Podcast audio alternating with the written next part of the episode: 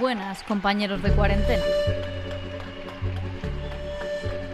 Supongo que en estos días muchos estamos descubriendo el maravilloso mundo que cada uno lleva dentro, encerrado en nuestro hogar, aprendiendo a hacer lo que deberíamos de saber hacer de manera natural, hablar con nosotros mismos con la misma curiosidad que tenemos por saber y conocer del prójimo. Escucho mucho la radio, sobre todo programas tan esclarecedores como Carne Cruda. Me gusta todo de este programa, pero hay una cosa que lo hace diferente y que creo que ahí está parte de su éxito. Es plural, es de todos y además dan voz al pueblo. Y cuando tú tienes voz, te sientes parte de un todo, porque tu mensaje importa, porque en esta sociedad de soledades acompañadas, de redes sociales donde alimentar tu ego, de despiadadas palabras y afiladas lenguas, donde todos somos jueces, nos sentimos desamparados. Por eso y por muchas más calamidades, en esta sociedad necesitamos que nos ayuden a abrir la mente, a desaprender lo aprendido para aprender a discernir. Y aquí carne cruda en mi cuarentena juega un papel muy importante. Cuando me veo saturada por la sobrecarga de desinformación, cuando cada opinión me hace dudar, cuando no soy capaz de cribar tanta falacia, entonces me pongo los cascos y descargo esta gran enciclopedia alternativa donde sabes que tus neuronas no van a fundirse en vano. Y no sé si porque dicen casualmente justo lo que quiero escuchar, quizás, pero a mí me hacen saber que no estoy loca y que si lo estoy, hay más gente como yo ahí fuera. Por esto y por muchas más cosas es que os invito a que descubráis por vosotros mismos. Alimenta tu mente con cosas que te hagan mejor. Crece, hazte productor.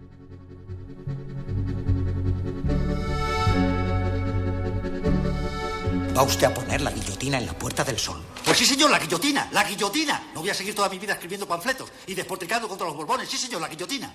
La reina. ¡Zas! Guillotina. Los chulos de la reina. ¡Zas! Guillotina. Los chulos del rey. ¡Zas! Guillotina. Los ministros. ¡Zas! Guillotina. Los obispos que los rodean. Guillotina, guillotina, guillotina, guillotina. Todos guillotinados. Sí, señor, la guillotina. ¿Ha terminado usted? Sí, señor. Vamos a comer. Welcome to Carne, Carne Cru- Cruda, Cruda, the album. Join us for danger, excitement, innovations, and emitiendo desde los estudios Cudi para toda la galaxia, en colaboración con el diario.es. Carne cruda.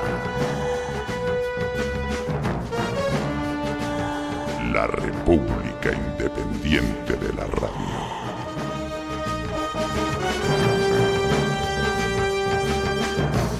Los invisibles se han hecho visibles en esta cuarentena.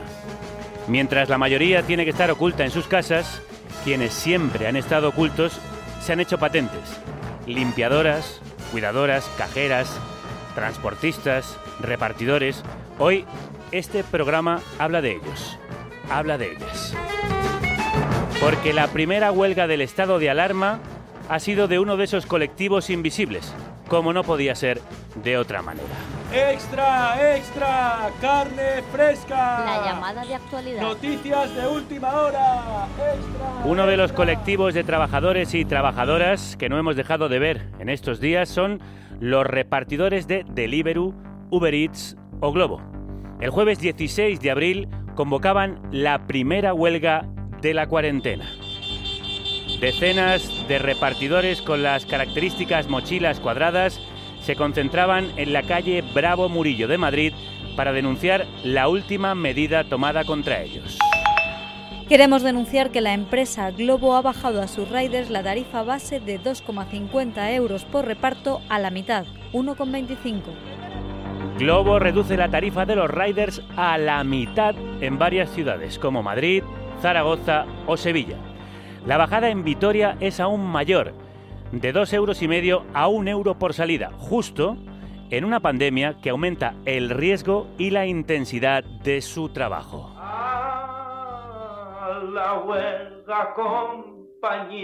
Ante esto empezó a circular un mensaje entre grupos de riders para hacer huelga durante el fin de semana y tomaron las calles que tienen que recorrer cada día para seguir trabajando cuando casi todo ha parado. Me quito el sombrero, digo, el casco por ellos. Daniel Gutiérrez forma parte de Riders por Derechos, colectivo de extrabajadores que llevan años denunciando las condiciones laborales. Daniel, crudos días. Hola, ¿qué tal? Buenos días. Y Ernesto, nombre falso, para garantizar su seguridad, es uno de los trabajadores en contra de las medidas em, que han decretado sus plataformas. Ernesto, crudos días. Hola, muy buenos días, ¿cómo están? Muy bien. Eh, ¿Cómo y cuándo os notificaron la bajada del salario, Ernesto? Pues eso fue empezando el día, levantándome, este, reviso el teléfono y veo que hay un correo de Globo a las 8 de la mañana o notificando de que bajaron las tarifas a, a la mitad prácticamente. ¿Había habido alguna notificación previa que os hiciera prever que esto iba a pasar? No, había muchos rumores de pasillo, pero, o sea, por confirmación del Globo fue ese mismo día a las 8 de la mañana. ¿Y alguna justificación para esa bajada? Mm, no, realmente no. Según ellos, esto va, va, a mejorar nuestro, nuestros ingresos y vamos a ganar lo mismo o más que antes. ¿Por qué? ¿Cómo puede bajar esto, mejorar esto vuestros ingresos si lo reduce a la mitad? Esa es la parte que nosotros no entendemos. La empresa dice que es una medida consensuada. Eh, Dani, eh, ¿se pueden negar los riders?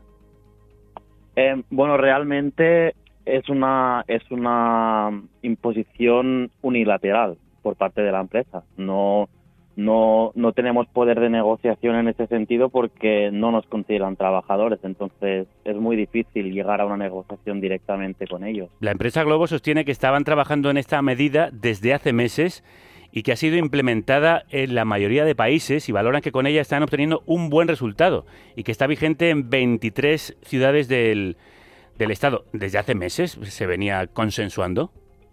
Bueno, ellos dicen que ha sido consensuada con muchas plataformas de repartidores, muchos repartidores, etc., cosa que eh, nosotros desmentimos ya que en ningún momento se nos ha comunicado que iba a ser así o incluso no se ha negociado absolutamente nada. Y si es así, que Globo diga con quién ha negociado, porque nosotros aún no, no lo sabemos.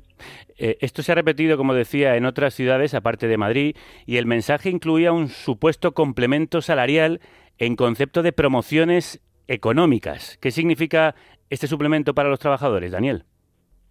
Bueno, eh, la, tarifa base es un, un, mínimo que nos pagan y a partir de ahí añaden suplementos. Significa que cuando necesitan necesiten gente, pagarán más. Cuando tengan eh, riders suficientes, no pagarán o pagarán muy justo, con lo, con lo que supone eso que, que bajemos aún menos los ingresos. Eh, teóricamente bonifican las distancias largas, es decir, para cobrar más o menos lo mismo, ahora los repartidores deberían recorrer más distancia. Sí, eh, a partir de 6,5 kilómetros pagarán 8 céntimos el kilómetro más, cosa que es totalmente eh, absurdo, abusivo y, y, bueno, no, no, tiene ningún sentido. Aparte que la mayoría de pedidos que nosotros hacemos, la distancia media es inferior a 6,5 kilómetros, por lo tanto, mm, bueno.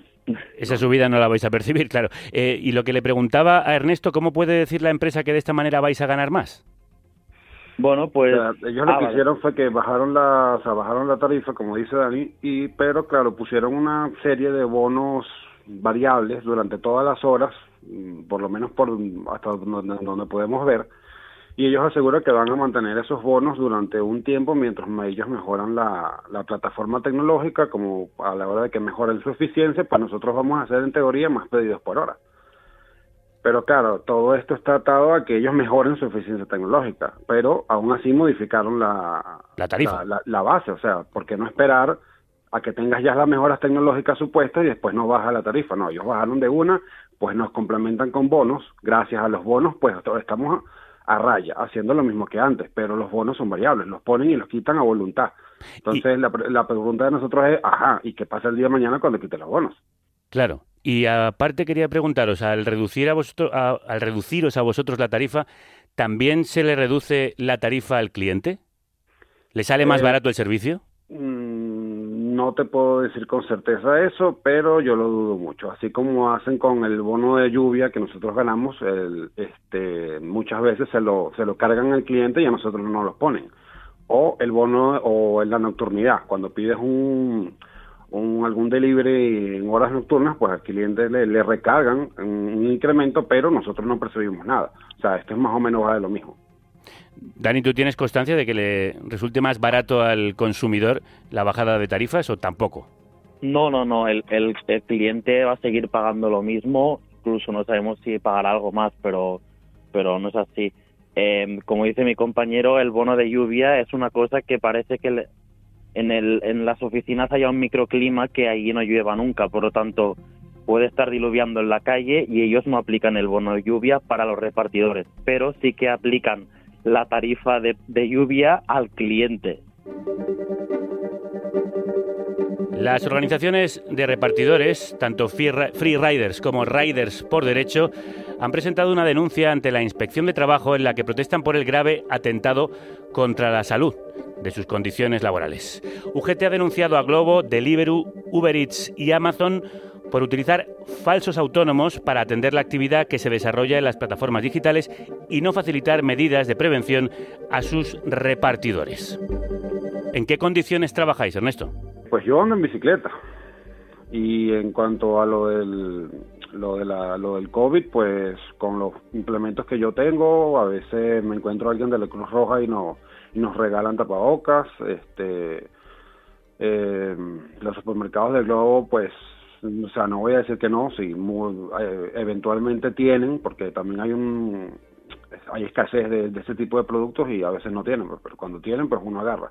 Pero claro, no es siempre, o sea, no, no hay un pote de alcohol donde uno pueda lavarse las manos o ese tipo de cosas. Las empresas no os han facilitado ningún tipo de material de protección contra el coronavirus.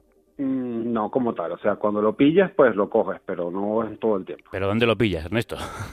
En, en los supermercados de Globo. Quiere decir, cuando te lo pillas tú por tu cuenta con tus propios medios, quiere decir. Eh, exactamente. Pero la empresa no pone ningún medio. Como te digo, en los, super- en los supermercados de Globo, cuando uno vaya a hacer un pedido, pues si tienen, pues agarra, pero no, pero no, no mucho, no, no hay siempre, pues. Dani, eh, ¿hay alguna empresa que se salve? Eh, no, realmente eh, no hay ninguna empresa del sector que, por lo menos durante esta pandemia, haya, haya cumplido la ley de prevención de riesgos laborales que obliga a proporcionar los EPIs y la formación a, los repartidores. Es por eso que nosotros hace días hemos, hemos interpuesto una denuncia de inspección de, trabajo porque no puede ser que nuestros compañeros nos estén jugando la vida realmente o la salud, primero la suya y después em, poniendo en riesgo la, la, la salud del cliente porque eh, el contacto es, es, es, es peligroso. Sí, eh, ¿ha habido alguna respuesta por parte de Inspección de Trabajo? Aún no, aún no. Eh, Globo lo que ha dicho es que ha repartido 120.000 mascarillas y guantes, de los cuales, bueno, mi compañero ya os ha dicho lo, lo pasa. En estos días, eh, empresas como Globo tienen un- una situación en alza porque se están multiplicando los repartos de las compras. ¿Por qué, sin embargo, empeoran sus condiciones cuando están teniendo más servicio? Bueno, entendemos que han aprovechado la pandemia, ¿no? Para, para que para rebajar las condiciones em, laborales de, de los repartidores, porque saben que es un momento en el que es muy difícil protestar, es un momento en el que es, muy difícil hacer algún tipo de manifestación en, el en la calle, aunque se haya hecho, pero igualmente em, puede acarrear problemas, pues han aprovechado esta pandemia para, para rebajar aún más sus costes. Y por eso se convocó la protesta. ¿Qué resultado tuvo? ¿Cuántos compañeros pararon? Bueno, de hecho, eso fue, eso fue, um, o sea, empezamos, como digo, no- Globo notificó temprano, salimos a trabajar, al ver ya los, los primeros pedidos y ver los montos, que eran, o sea, por favor, un euro y pico, dos euros, dos euros algo, cuando, cuando normalmente es tres, tres con algo o cuatro, pues nos empezamos a parar pues descontentos. Nos entonces nos empezaron a reunir grupos en, en los supermercados de Globo y en la oficina principal de Globo, este, como tratando de hacer plantón. Este, ya claro, llegó, llegó a ser ya tanta gente que se acercó la policía a decir que nos movilizáramos y, bueno, uno de los policías que se acercó pues dijo, pues movilícense, rueden por ahí y si quiere piten qué cosa y pues le, tomamos la palabra y empezamos a rodar. Fue algo muy espontáneo, no fue algo que, que realmente hayamos organizado. Fue algo que se dio en el momento y bueno, empezamos a rodar. Empezamos a circular por la Castellana, por Bravo Murillo, etcétera, etcétera. Pero, claro, en algún momento por la rotonda de Alonso Martínez, pues nos intercepta la policía, Sí. eh, nos trancan, huimos hacia, hacia una, como, como para evadirlos, pero claro, terminaron trancando toda la, la redoma de Alonso Martínez y no hubo escape. Ahí pues nos pararon a todos, o sea, éramos como la marcha completa o la caravana completa eran como 200 repartidores. La dividieron como que en dos, o sea, como que nos frenaron una parte y después frenaron a otra y claro, nos pidieron los documentos, nos identificaron y nos dijeron de que, de que bueno, que esperáramos la, la sanción. Realmente no dieron mucho detalle al respecto. Encima os va a caer una sanción. En las circunstancias en las que estáis trabajando y con el dinero que estáis cobrando tan escaso, ¿creéis que también tomará represalias Globo? Eh, bueno, no sé, puede, puede ser, o sea, si ellos identificaran las cuentas, pero es muy difícil que identifiquen quién o no, o no estuvo en la, en, la, en la caravana. ¿Y ha habido respuesta por parte de la empresa a vuestra protesta? Pues hubo una video, una conferencia de esta virtual por, con, con la empresa. Ellos, pues, eh, también hubieron muchos repartidores que, que se conectaron y estuvimos escuchando el, la versión de la empresa. Pues ellos ya obviamente estaban enterados de lo, de lo que había ocurrido en la tarde porque lo mencionaron. Y pues ellos explicaron cómo es que íbamos a, ganar más. Entonces, claro, es como te digo, o sea, la tarifa va a ser reducida, pero con los bonos actuales, pues llegamos a lo mismo pero los bonos son kitipón, que eso es lo que le decíamos, ¿ah? cuando, cuando quiten los bonos, ¿qué vamos a hacer? Ahí sí va a haber una caída del 50%. Dani, aquí están preguntando muchos oyentes que os escuchan a través de las redes si los consumidores tenemos algún papel en esta crisis, si podemos ayudar de alguna manera, si deberíamos dejar de comprar o protestar de alguna forma.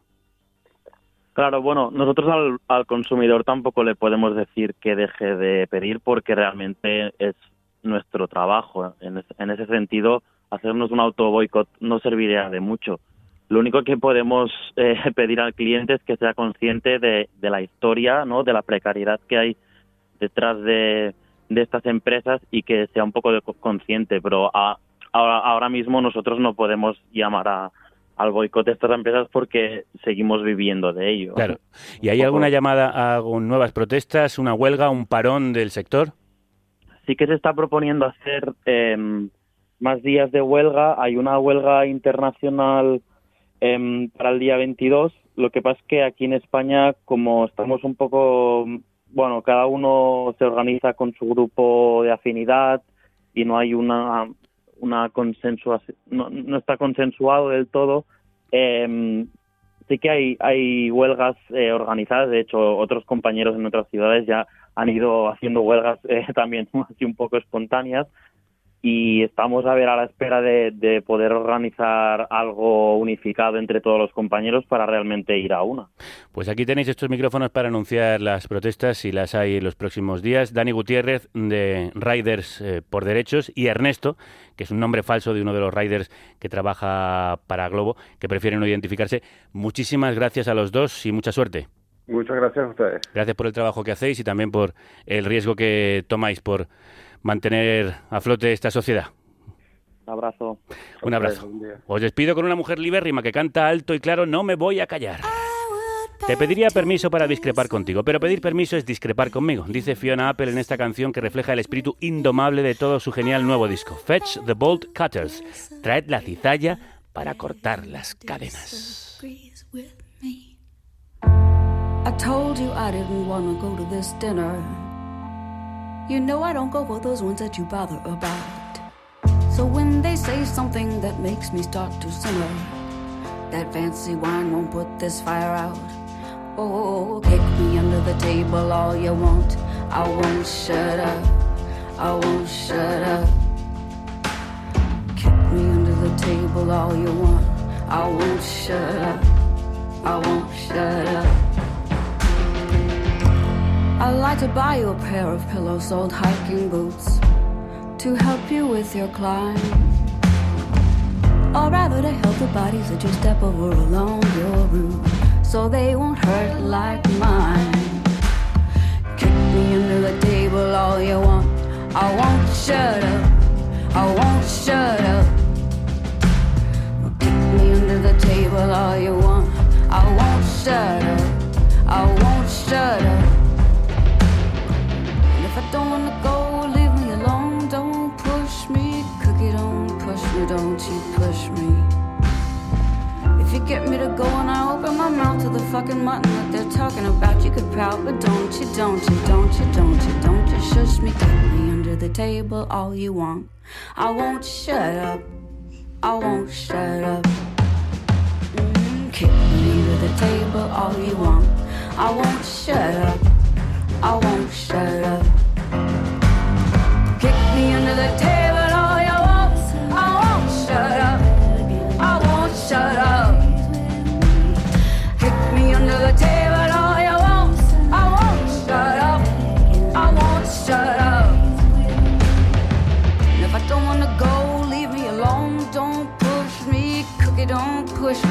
You push me. I to the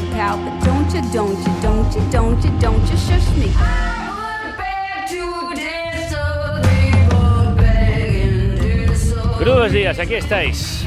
En la carnicería sonora que emite desde la República Libre e Independiente de la Radio, gracias a los productores que habéis liberado el equipo formado por Eva López, Celtia Tabeayo, Violeta Muñoz, Álvaro Vega, Paz Galeana, Elena Gómez, Rocío Gómez y Javier Gallego. Rudo.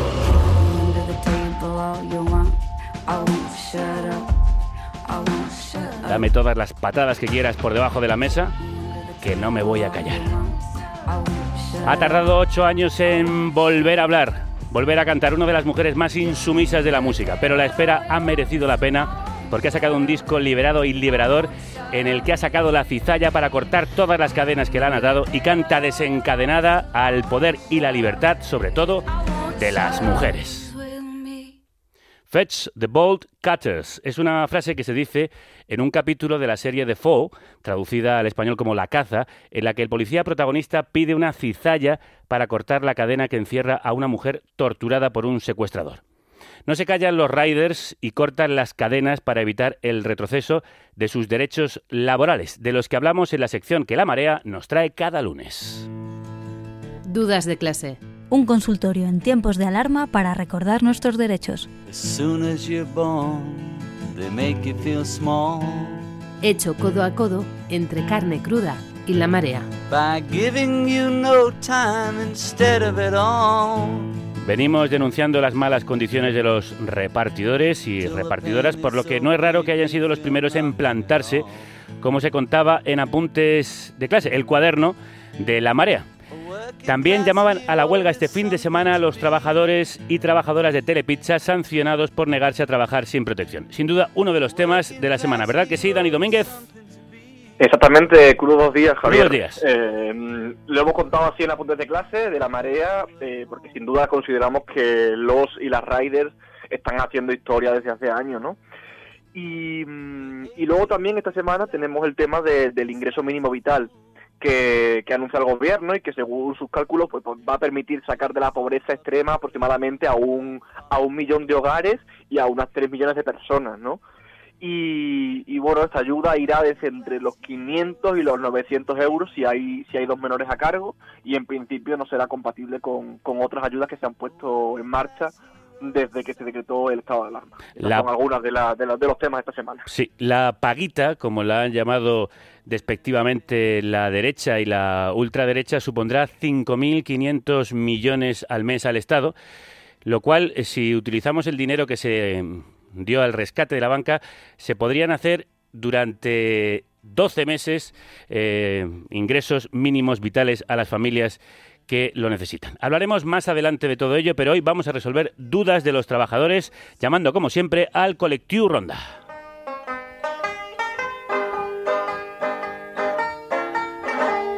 A los que recibimos con el gran Pete Seeger. Y este canto a la solidaridad entre trabajadores y trabajadoras. Solidarity Forever. Solidarity forever. For the union makes us strong.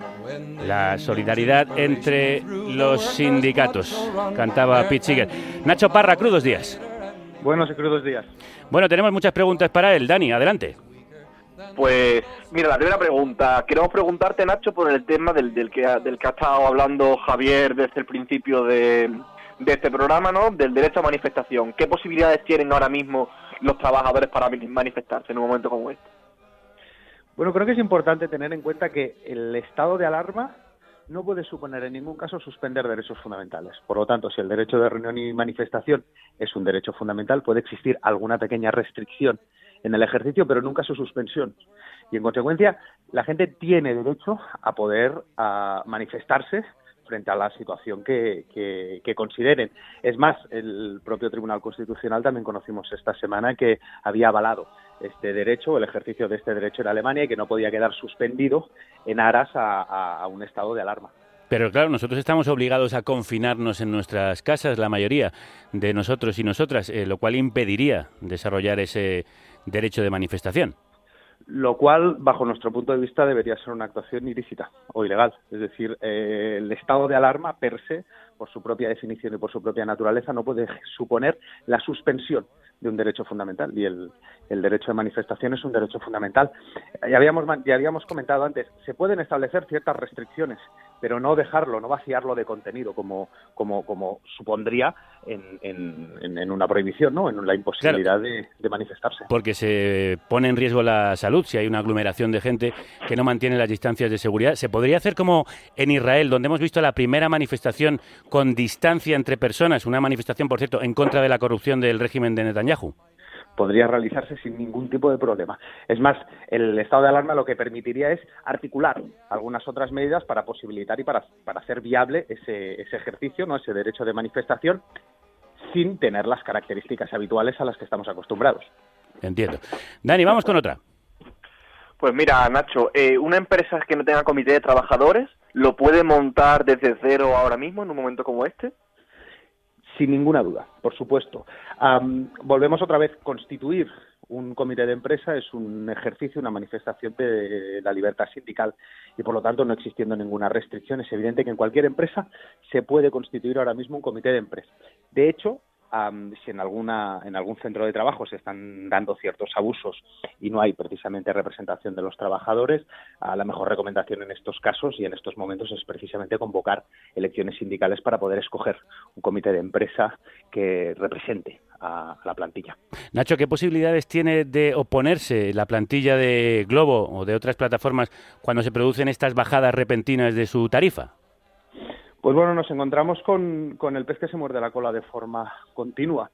Al no tener reconocidos ellos la condición de trabajadores y ser simplemente considerados como autónomos, se les obliga a ir a la jurisdicción, se les obliga a tener que poner demandas o denuncias ante inspección de trabajo, precisamente para oponerse a, estas bajadas de tarifa que al final lo que suponen, más que una bajada de tarifa, es una reducción salarial, es una disminución de, de la retribución que ellos, que ellos vienen percibiendo. Al margen de, de la posibilidad de interponer cualquier acción judicial, evidentemente tienen también la, posibilidad de la autotutela, que es la que estamos viendo estos días, pues eh, convocar una huelga, a pesar de que ellos son formalmente autónomos, evidentemente entendemos que siendo un derecho fundamental pueden ejercitarlo y por lo tanto podrán convocar huelgas o podrán convocar cualquier otro tipo, cualquier otra forma de protesta. Pero volvemos a encontrarnos. Hasta que no se tenga o hasta que no tengan un reconocimiento definitivo como trabajadores por cuenta ajena, la facultad de la empresa para ir modificando a conveniencia sus condiciones de trabajo es todavía amplísima. ¿Y qué haría falta para que se reconozca su verdadera condición de trabajadores de la empresa? Pues por un lado que las empresas asumieran de una vez por todas los sucesivos pronunciamientos judiciales que han existido y que han habido. Y por otro lado que a Inspección de Trabajo tenga una actuación mucho más proactiva y por lo tanto no se quede simplemente con aquellos informes en los que reconoció que eran trabajadores por cuenta ajena, sino que también actúen frente a otros incumplimientos sucesivos que van existiendo. Por ejemplo, en materia de prevención de riesgos. Si no les dan las mascarillas, si no les dan geles, si no les dan medidas de protección, que inspección sancione a las empresas por ese incumplimiento de unas obligaciones en materia de prevención de riesgos laborales que son inherentes a las empresas en tanto que empleadores. Nacho Parra de Colectivo Ronda, como siempre, muchísimas gracias. Eh, te escuchamos la semana que viene con las dudas que podéis enviarnos por email o por audio al 717-717-970 o también a través de las redes eh, dirigiendo vuestra consulta a arroba apuntes de clase, que es el suplemento de la marea.com. Nacho, muchísimas gracias. Gracias a vosotros. Hoy cerramos esta sección con la banda sonora de la resistencia frente a las empresas que pretenden pisarnos la cabeza.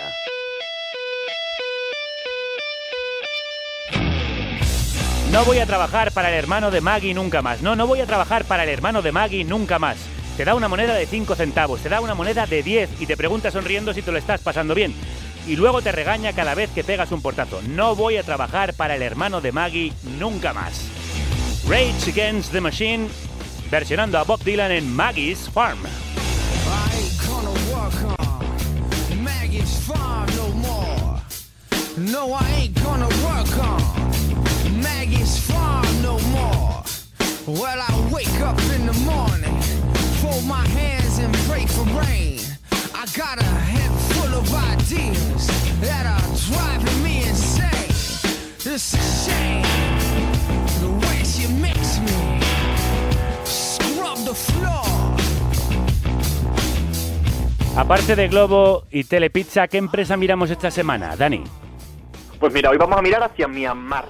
Vamos a mirar hacia la Myanmar Factory, que es una fábrica de ropa donde sus trabajadores y sus trabajadoras están denunciando que se está aprovechando esta situación para despedir a aquellos que están afiliados a algún sindicato.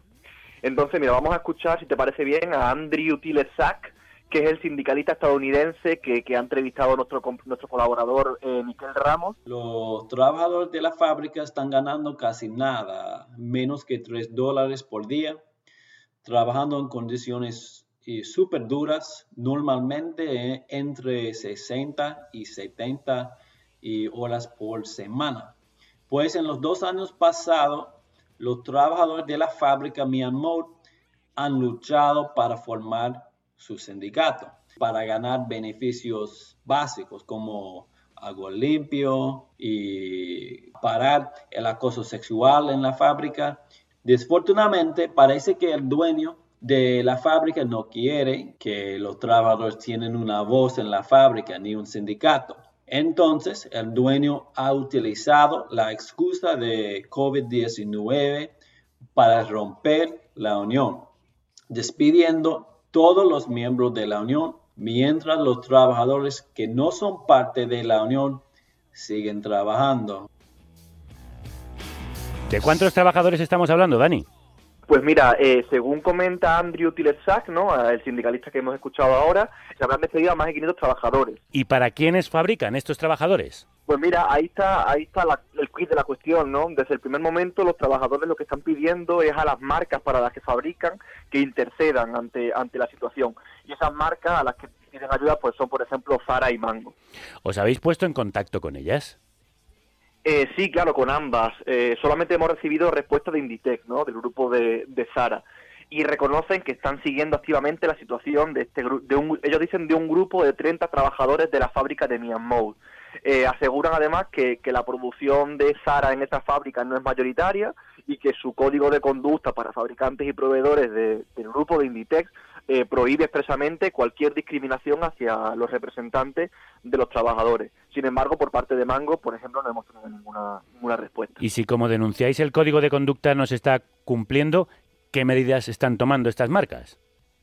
Bueno, pues por, eh, a nosotros no nos han aclarado nada, ¿no? Pero eh, Andrew Tileszak dice que la solución sí que está en, en sus manos, en las manos de Las las marcas. marcas no pueden decir que esos trabajadores no son sus responsabilidades. Y todos en la industria saben que los dueños de las fábricas hacen lo que manden las marcas. Entonces no pueden decir las marcas que no tienen el poder para correctar esta situación. Los trabajadores despedidos están mani- manifestando por acampar afuera de la fábrica, por la puerta de la fábrica, durmiendo allá, comiendo allá. No tienen mucha comida, no tienen nada de dinero, pero van a quedarse allá y van a luchar hasta que ganen sus trabajos, hasta que ganen la justicia y sus futuros.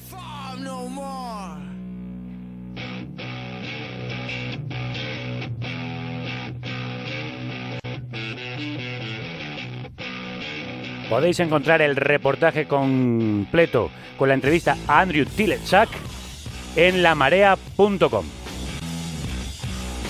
Dani Domínguez coordina la sección Dudas de clase aquí en Carne Cruda. Dani, hasta la semana que viene. Hasta la semana que viene, adiós.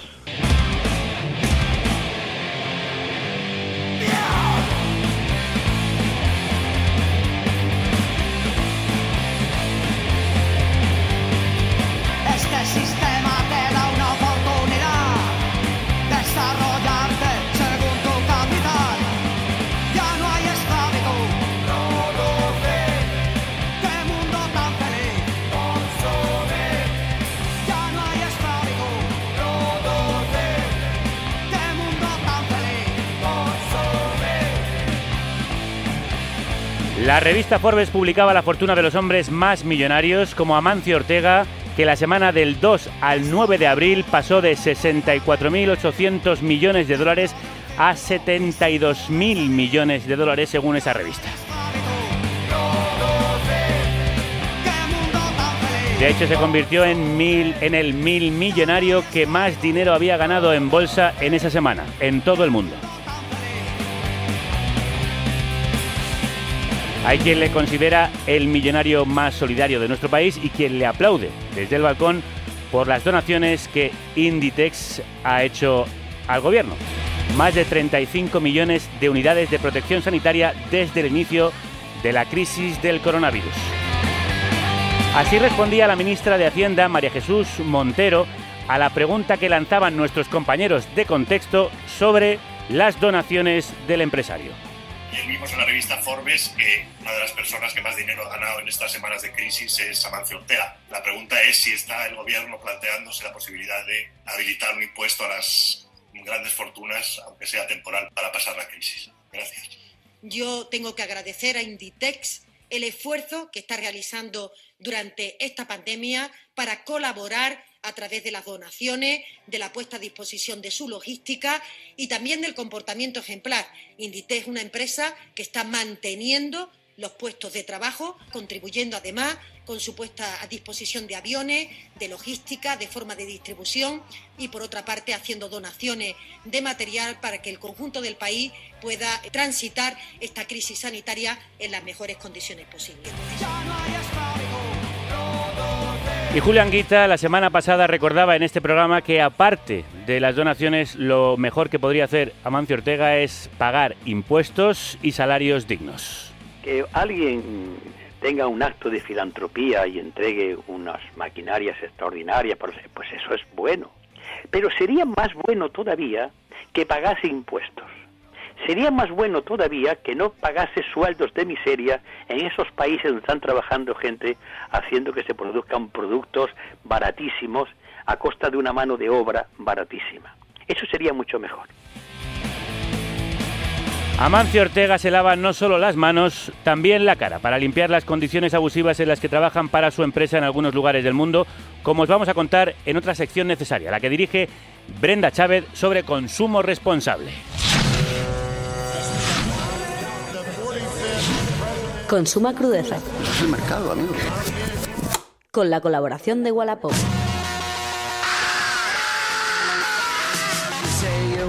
Brenda Chávez, crudos y confinados días. Crudísimas días, Javier. Un placer estar aquí, aunque sea desde casa. Sí, bueno, pero se te oye alto y claro y muy cercana. ¿Por qué hablamos hoy de la industria textil? Pues hoy hablamos de la industria textil porque es la Fashion Revolution, una semana que reivindica la transparencia en las cadenas de producción del textil, homenajeando a las víctimas del Rana Plaza. Recordemos que fue el incidente más grave de la historia de la moda, un derrumbe que se produjo el 24 de abril de 2013 en una fábrica de Bangladesh donde confeccionaban marcas tan famosas como Mango, El Corte Inglés, Primark, Benetton, Carrefour, Auchan, entre otras, y que costó la vida a 1.134 mujeres en el que hubo 2.000 heridas. Así que esta semana los consumidores y consumidoras le preguntamos a las marcas quién hizo nuestra ropa bajo los hashtags quién hizo mi ropa o who made my clothes en inglés. Y en este contexto de pandemia,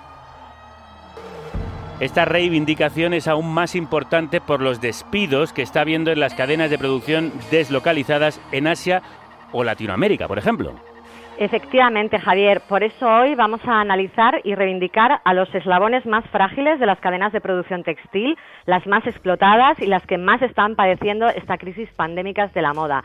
Mientras los social washes, que recordemos que son esos lavados de imagen que hacen las marcas, ¿no? Para parecer más bondadosas, pues abundan y vemos muchas firmas que tienen poco que presumir dándoselas de solidarias. Por eso contamos con nosotros con Eva Kreisler, que es coordinadora estatal de la campaña Ropa Limpia en España.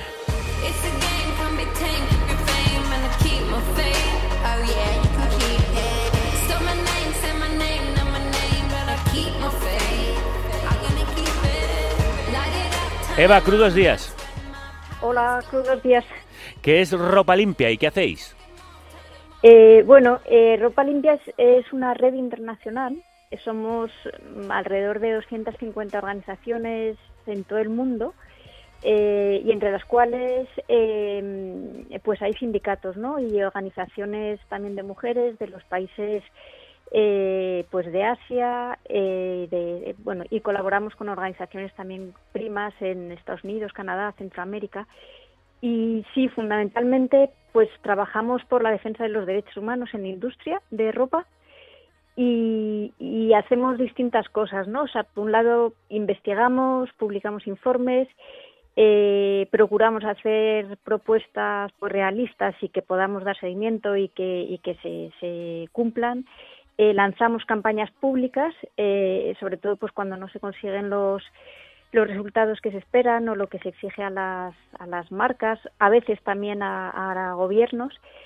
Eh, y luego otra parte también importante es el trabajo, eh, digamos, de solidaridad más directa, ¿no? Con las trabajadoras de las fábricas. O sea, recibimos casos de, de vulneración, de abusos de derechos laborales y tratamos de hacer un poco de, de, de portavoz de sus reivindicaciones, ¿no? Y y bueno, y luego otras eh, tareas, digamos, más de sensibilización. ¿no? ¿no? son pocas las que ya nos has contado. ¿Estáis viendo mucha vulneración de derechos humanos y laborales aprovechando la crisis del coronavirus? Eh, pues la verdad es que sí, que, que, que es bastante devastador, sobre todo eso en las últimas semanas.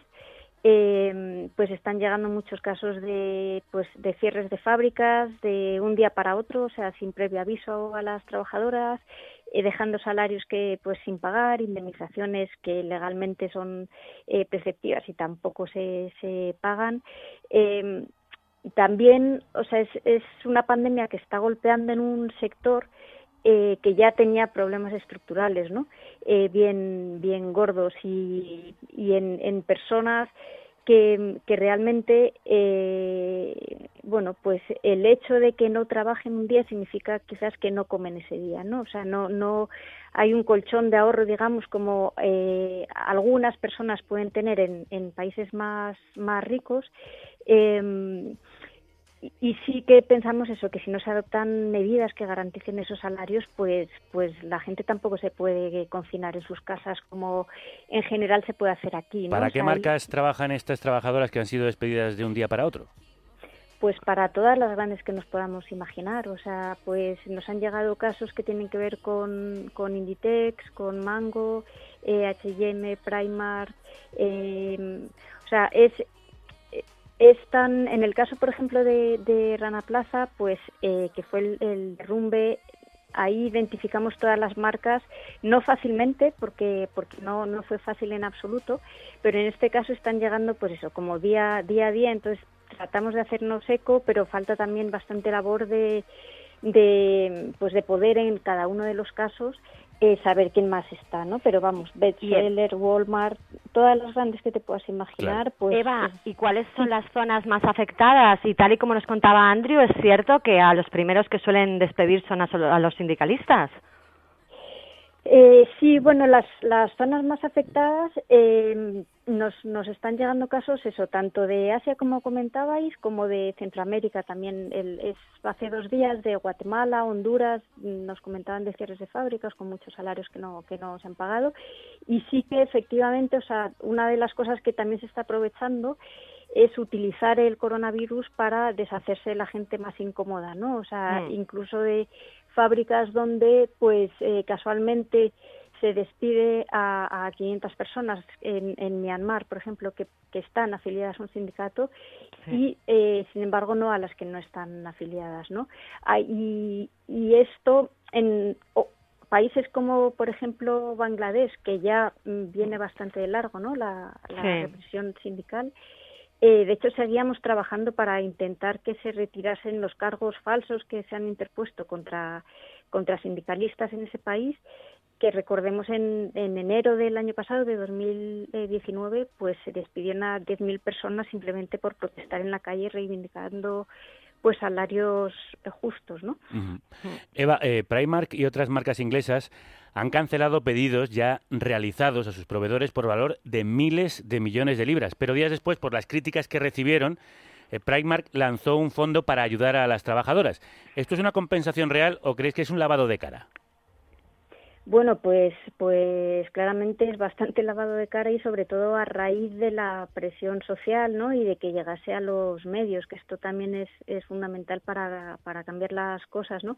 De hecho, lo que lo que parece que ahora plantea es, eh, pues pagar un o sea, un mes de, salario eh, a la gente de las fábricas, pero tampoco deja claro ni cómo se va a desembolsar ese dinero ni quién es eh, elegible, digamos, ¿no? Para, para recibir ese, ese dinero. Y tampoco, y lo más importante sería eso, como que, que sostengan los proveedores eh, para mantener el empleo de la gente. O sea, Claro. ¿de qué sirve un mes en, en según qué países, Bangladesh, por ejemplo, que puede ser eso, eh, 80 euros al mes si, si se quedan sin empleo, ¿no? Mm. Y otras grandes marcas, por ejemplo, Eva, H&M, Inditex y incluso marcas de lujo han anunciado que no cancelarán los pedidos, pero bueno, esto ya habíamos visto con Andrew, que no resulta muy, muy cierto en el caso de Zara, pero aunque fuera cierto, esos encargos no se pagan hasta que no se envían, o sea que esta solución tampoco parece muy justa, ¿no? Sí, estamos, o sea, sí que se ha empezado como una, una campaña y hay, hay una web online donde se puede ver las empresas que se han comprometido a pagar los, los, los pedidos que ya estaban en curso Hmm. eh, o los que se habían o los que se habían producido también intentar eh, pues eso identificar a las que ni siquiera han hecho eso no como comentabais Primark pero también pues hay otras de bien gordas Gap ¿Cómo C&A, cuáles? Ujú. Bestseller igual se conoce aquí un poco menos pero vaya es, es danesa eh, Tesco y, Lo- y ya un poco el o sea es, es bastante eh, bueno, pues también significativo, ¿no? Que muchas veces cuando simplemente se hacen es, o tratamos de hacer esta criba, ¿no? Entre los compromisos que han adoptado unas empresas y las que no, y esto se hace público, Mm. pues es como si te metieses eso en, en el campo de la competencia entre ellas, ¿no? Y a veces sí que gracias a eso se consiguen que que cambien sus sus prácticas y que se desdiegan y que y que de hecho eh, mantengan eh, y paguen sobre todo no estos estos pedidos que al final va a redundar en, en que se pueda pagar o no a las a las mujeres que son sobre todo eso el 80% más o menos Hmm. de los empleados en las en las fábricas Eh, una cosilla que, que también no está clara que comentábamos antes sobre Primark es que eh, es posible que incluso este anuncio de, de pagar un mes de salario se ajuste en función del paquete que pueda ofrecer el, el gobierno o sea que incluso a lo mejor ni siquiera es un, un mes de salario no Sobre esos salarios, Brenda ha publicado Ropa Limpia una actualización Sí. de su informe. Sí, el informe Salarios Dignos, que si me lo permites, Eva, debería de llamarse Salarios Indignos. Se puede descargar en vuestra web en- y en él recogéis el compromiso, más bien la falta de él, de muchas grandes empresas de moda como Inditex, Amazon, C&A, Decathlon, H&M, Uniqlo, Levi's, Hugo Boss, Primark, Nike, Adidas, Puma, Zalando, entre otras. No falta ninguna. No falta ninguna. Explicadnos cómo realizáis este informe. Sí, pues eh, en este informe ya habíamos realizado uno hacía unos cuantos años, digamos, más de una manera eh, de lo que las empresas nos contaban que estaban haciendo, ¿no? Y en este nuevo informe lo que queríamos era un poco cambiar la mirada y sobre eh, pues una batería de preguntas, cuestionario que les lanzamos, eh, que, que, bueno, si, si tenemos tiempo eh, puedo comentar un poco en qué consistían, pues eh, de hecho se- queríamos saber si realmente estaban pagando o si podían demostrar que estaban pagando salarios dignos en las, en las fábricas. Mm. Y la conclusión principal es que pese a que el 85% de las marcas que, que analizamos sí que recogen compromisos de pago de salarios dignos en sus códigos de conducta, o sea, en el papel, pero luego realmente ninguna eh, pudo demostrar que las mujeres de las fábricas reciben un, salario digno, ¿no? Eh, igual aquí también es importante diferenciar, ¿no? Entre lo que supone, pues, un, salario mínimo, lo que establecen los los países, algunos eh, vía negociaciones en mesas salariales, y lo que es un salario digno, ¿no? Que supondría pues cubrir las necesidades básicas de la gente, ¿no? Eh, alimentación, vivienda, educación, Mm. transporte y eh, y de hecho, pues no sé, empresas eh, Inditex, por ejemplo, Mm. eh, respondió que pagaban salarios dignos en un 70%, como en unas 3.500 y pico fábricas, pero de hecho no, pues no aportó indicadores de referencia ni cuando requerimos aclaraciones porque nos sorprendió el dato. Eh, es que es muy sorprendente. es muy sorprendente, sí, sobre todo porque hubiese sido la única, ¿no? O sea, en, en este estudio Gucci sale un poco Mejor eh, parada, sí. Mejor parada. Pero bueno, tampoco por- mucho, ¿eh? Porque ahí no, No. en el estudio no, no sale bien retratado nadie.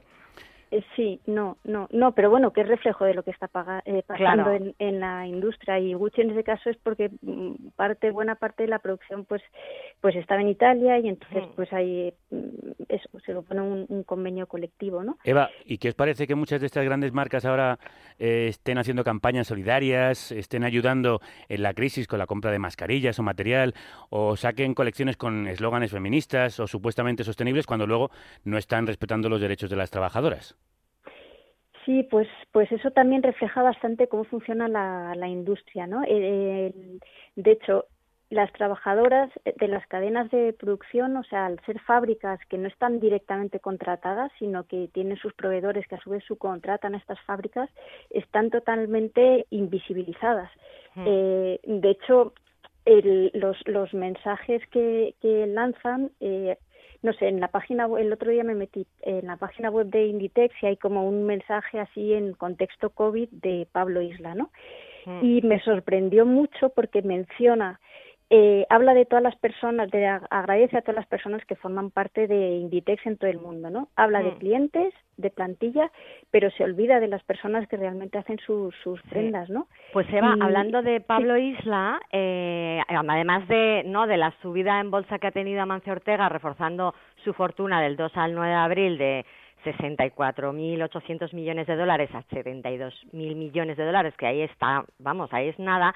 Pablo Isla, eh, CEO de Inditex, recordemos, en 2019 tuvo un salario de 9,48 millones de euros, que fue un aumento considerable de, de sueldo, porque en 2013 estaba cobrando 6,3 millones de euros, que tampoco está mal. Eva, ¿nos puedes decir más o menos qué puede estar cobrando una manufacturera de Inditex? De esas que no reconoce Pablo Isla cuando da los agradecimientos.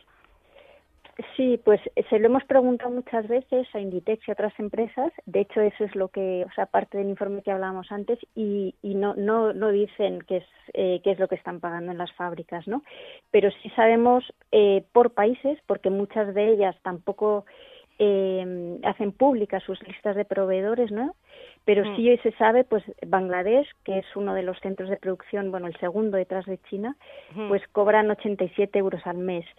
Eh, Myanmar, donde que comentábamos al principio, ¿no? De la entrevista que están llegando ahora muchos casos, pues Sí. alrededor de los 74 euros, ¿no? Mm. Vietnam y lo digno para 130 vivir en y esas en esas zonas qué puede ser o sea cuál- qué sería un sueldo digno para vivir Pues en general un sueldo digno es eh, entre dos y cinco veces mayor que estos sueldos que estamos diciendo. También depende de los países, ¿no? O sea, la brecha salarial entre el lo que necesitarían para poder vivir, pues más o menos dignamente, eh, Mm. en ellas y sus familias. Y, y lo que se les paga, pues según los países, ya digo, es una brecha mayor. En Bangladesh es mayor, por ejemplo, que en China. Eh, pero, pero pues pero de- entre en cuatro y cinco orden de- veces de menos de lo que deberían de estar cobrando Sí, sí. Pues es una barbaridad, es una barbaridad. Volviendo a ese país que citabas, con el que hemos empezado, Bangladesh, Mm. cuando ocurrió el Rana Plaza en 2013 hubo una movilización de las marcas para firmar el acuerdo de seguridad en edificios y un acuerdo que vosotros eh, desde Ropa Limpia lleváis intentando que se firmase, llevabais intentando que se firmase desde muchos años antes, porque el Rana Plaza fue una crónica de una muerte anunciada. Y ahora ese acuerdo vuelve a estar en la cuerda floja. Eh, Cuéntanos, ¿por qué, Eva? ¿Estamos yendo para atrás? Eh, sí, eh, vamos, estamos yendo para atrás, esperemos que no, pero sí, efectivamente, pues el riesgo está ahí, ¿no? O sea, el, el, acuerdo eh, se peleó tanto y es tan importante porque no se asienta en el típicas medidas de responsabilidad social corporativa voluntarias, ¿no? Es un acuerdo eh, que vincula legalmente a las empresas que lo firman, que pues son alrededor de 200 eh, a nivel mundial, y que cubre a dos millones de personas y eh, como a 1.600 fábricas, ¿no? Y, y sí, o sea, en, mayo del, del año pasado hubo un, un conflicto sobre el, el derecho del acuerdo a seguir operando en Bangladesh y de hecho hay bastante, pues eso, como juegos de, de poder entre también eh, con el gobierno de Bangladesh, la, la patronal también y eh, y sí que efectivamente peligra porque tal como lo conocíamos, o sea, era eh, un programa de trabajo que se fundamenta en la transparencia, en, en que es obligatorio el cumplimiento y si no, pues se puede llevar a los tribunales. Sí.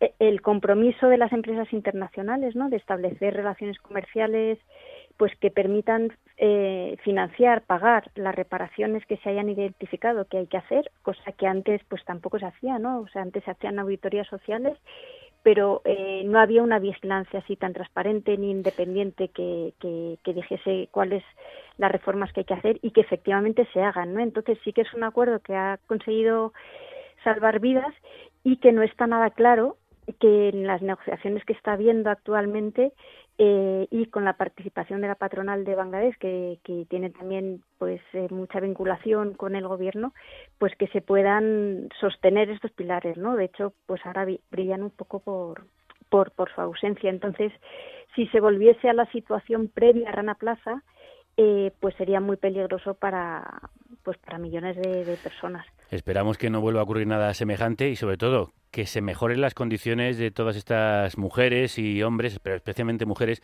que trabajan para estas marcas. Gracias por la campaña que hacéis de denuncia y de visi- visibilización desde Ropa Limpia. Eva Chrysler es su coordinadora. Un abrazo muy fuerte, Eva.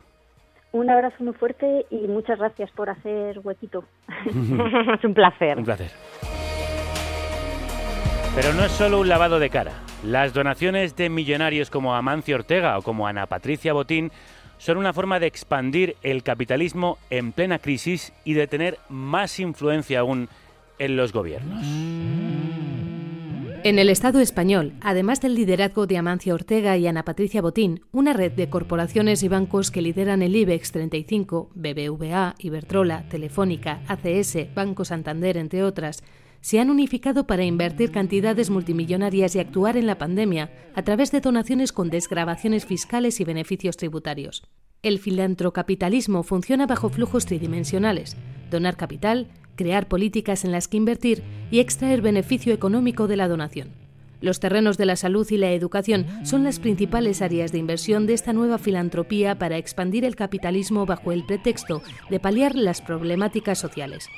Así, el filantrocapitalismo emerge como una nueva forma de gobierno y una solución de la gubernamentabilidad neoliberal para responder a la enésima crisis global de capitalismo.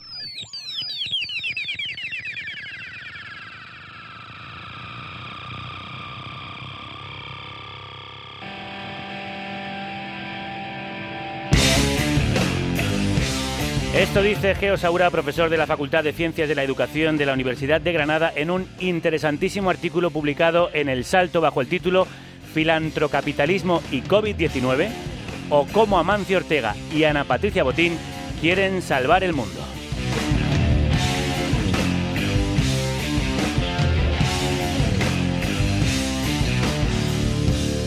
Geo, crudos días. Crudos días, confinados y bien hallados. Sí. Bienvenido, sin duda, a esta tu carnicería amiga. ¿El objetivo del filantrocapitalismo no es tanto ayudar como ganar influencia y privilegios? Sí, bien, el filantrocapitalismo es una hibridación, ¿vale? En- entre las lógicas del capitalismo con las de la filantropía tradicional, ¿vale? En la cual eh, hay multimillonarios, grandes, grandes fortunas, grandes capitales, que a través de las donaciones del capital hacen poder trasladar sus éxitos empresariales al servicio de la calidad para, salvar- para salvar el mundo.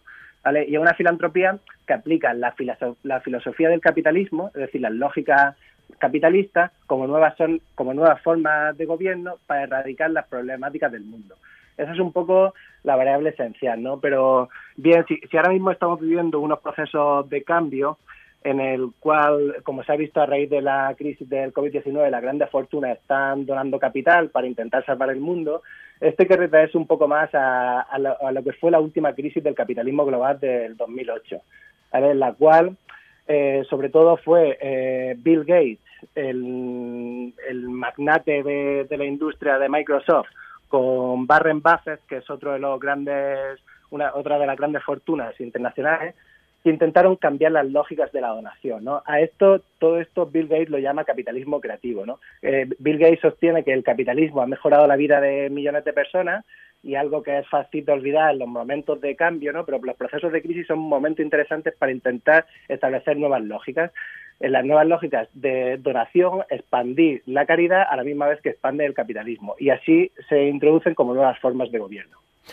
Así que tener más influencia y privilegios podría ser una de las eh, metas que tiene esa caridad capitalista. Sí, sin lugar a dudas. Lo que están intentando hacer, en, en lugar de, de pagar impuestos, ¿vale? Y que las políticas se distribuyan desde los gobiernos, lo que hacen lo- la- las grandes fortunas es establecer su donación a la misma vez que establecen nuevas formas de gobierno, porque ellos son quienes deciden dónde tienen que ir las políticas y dónde hay que invertir el capital, ¿vale? Y cómo hay que solucionar el mundo. Y al final es una hibridación entre los gobiernos y las grandes fortunas. Pero por otro lado, Geo, eh, están ayudando a los gobiernos con dinero, redes, material. ¿Hay que rechazar su ayuda en un momento tan crítico? No, la verdad que no se trata de, de rechazar la, la ayuda directamente, ¿no? Lo que, lo que, lo que hay que hacer es que si las grandes fortunas quieren aportar capital en los momentos de, crisis y en los momentos de muchas problemáticas, lo que tienen que hacer es aportar la fortuna, el capital, y que los gobiernos decidan en dónde se invierte ese capital. Pero, pero ellos no tienen que decidir porque ellos, ellos no son expertos en sanidad. Ellos no son expertos en la problemática que están invirtiendo, sino que los gobiernos quieren decidir, quieren invertir el capital, los gobiernos deciden dónde hay que comprar las mascarillas o las batas o la maquinaria necesaria. Geo, esto es una forma de, de ir mermando eh, también las capacidades del Estado ¿no? y de los servicios públicos y de ir tomando cada vez más espacio en lo público. Sin lugar a dudas, sin lugar a dudas. Por eso, eh, el neoliberalismo siempre se ha entendido, o se, se, se- se entiende comúnmente como un, un Estado débil, ¿no? Pero realmente eso no es así. El Estado realmente es fuerte porque el Estado tiene la capacidad de poder controlar y de poder decidir dónde se hacen las políticas, dónde se crea el mercado. Y entonces, eh, en estos casos, lo que, lo que hacen los grandes donantes es incorporarse directamente en el gobierno. ¿vale? Entonces ya forman parte de las lógicas del Estado. Es un, es un agente más, es lo que se denomina como gobernanza. ¿vale? Sí, pero no los hemos gobierno- elegido democráticamente, ni nadie los ha votado, ¿no? Pero están ahí influyendo. Claro, esa es un poco la lógica. Como al tener, al tener el capital, ellos tienen la capacidad de hacer las políticas directamente, ¿no? Claro, y al, gobierno le viene, ¿no? le viene bien. En un momento de incertidumbre económica como el que vivimos y en una crisis humanitaria, claro, al gobierno le viene bien todo el material existente y toda la donación, pero ellos son los que están decidiendo, ¿no? Entonces forman parte ya de un gobierno. Están gobernando, Amancio Ortega en la actualidad está gobernando casi igual que el gobierno en esta crisis. Cuentas que uno de los baluartes de ese filantrocapitalismo es Bill Gates, quien además desde hace años estaba obsesionado con estas pandemias mundiales. ¿Habían previsto este escenario y aprovecharlo a través de esa filantropía capitalista? Bueno, realmente eh, eso, eso podría ser una mirada quizá un poco eh, desde la conspiración, ¿no? Yo, yo tampoco me atrevería a decir eso, pero, pe- pero sí que Bill Gates lleva ya eh, muchos años dedicado a, a intentar comprender qué pasaría si, si llegara una pandemia como, como la que hemos llegado, ¿no? Y algo que vaticinó recientemente en, en octubre de- del año pasado, unos meses anteriormente. se reunieron para intentar ver qué, qué pasaría si viniera una epidemia como la que ha llegado realmente, ¿no? Entonces ellos eran conscientes de que podría, de que podría llegar a pasar, ¿no? Y por eso estaban invirtiendo en sanidad, Es un poco contradictorio porque la fundación de Bill Gates está invirtiendo en agroindustria en África, precisamente en monocultivos que tienen muchas más plagas y que atentan contra la soberanía de los pequeños y medianos productores. Entonces, es, esto es toda una, una especie de contradicción, ¿no? Sí, sí, sí, eso es totalmente. A mí, a mí me gusta una frase de, de- de Bill Gates que, que dijo justo al final de la crisis, de, o sea, cuando estaba comenzando la crisis de 2008, ¿no? Y él decía que su capitalismo lo denomina capitalismo creativo, ¿vale? Es decir, un momento en los que, en los momentos de incertidumbre económica, de crisis, ¿vale? Él, él sostiene que el capitalismo ha mejorado la vida de, de millones de personas, ¿vale? Pero ha dejado también a miles de millones más, ¿vale? Entonces los gobiernos y las fundaciones sin ánimo de lucro tienen que entrelazarse para, intentar trasladar el capitalismo que tanto bien ha hecho en el mundo, ¿vale? Pero bueno, él dice que la buena noticia es que el capitalismo creativo, algo que él crea, está ya con nosotros, ¿no? Y Bill Gates, por ejemplo, es uno de los grandes donantes que está que está estableciendo, pues, como bien has dicho, toda la, en, la industria de la agricultura, vacunas y también en el campo de la educación, ¿vale? Él es de los que está invirtiendo y está haciendo expandir todos los ordenadores, bueno, Microsoft, por supuesto, a África, ¿no? Entonces, claro, ellos crean las, las problemáticas y también crean las soluciones. Esa es un poco la lógica del capitalismo, crear las problemáticas y crear las soluciones. Y dices que de esta lógica es muy difícil salirse. Comentas en el artículo que no podemos evitar el triunfo de esta gobernanza filantrópica neoliberal. ¿Por qué? Claro, porque porque realmente los estados los estados son están siendo partícipes, los gobiernos están siendo partícipes de esta lógica. Claro, para cambiarlo en estos momentos y aquí se está viendo cómo, cómo los gobiernos también están blanqueando. El gobierno actual está bla- blanqueando incluso todo el tipo de las dona- de donaciones que está estableciendo Amancio Ortega. Entonces, para poder reestructurar esta serie de lógicas tendríamos que ir a cambiar eh, políticas fiscales y distribución de la riqueza, otra otra serie de, de variables, ¿no? No, no solamente darle capacidad de acción cada vez más y más a esta serie de actores y donantes. Geo Saura, profesor de la Facultad de Ciencias de la Educación de la Universidad de Granada, gracias por haber estado aquí. Recomiendo muy encarecidamente ese artículo que ha publicado en El Salto, Filantrocapitalismo y COVID-19 o cómo Amancio Ortega y Ana Patricia Botín quieren salvar el mundo. Un abrazo muy fuerte. Vale, muchas gracias, un fuerte abrazo. Cuidaros. Chao. Igualmente, te despedimos con una banda de currantas del rap que se ha convertido en se han convertido en reinas de la escena con mucho esfuerzo. Pero cuidado, os avisamos, somos la misma que cuando empezamos. Pero cuidado, os avisamos, somos la misma que cuando empezamos. Pero cuidado, os avisamos, somos la misma que Chicas sin medios, solo curro y carisma. Iras las mismas que cuando empezaron. Me lo estoy currando, chicos, me lo estoy currando. Somos la misma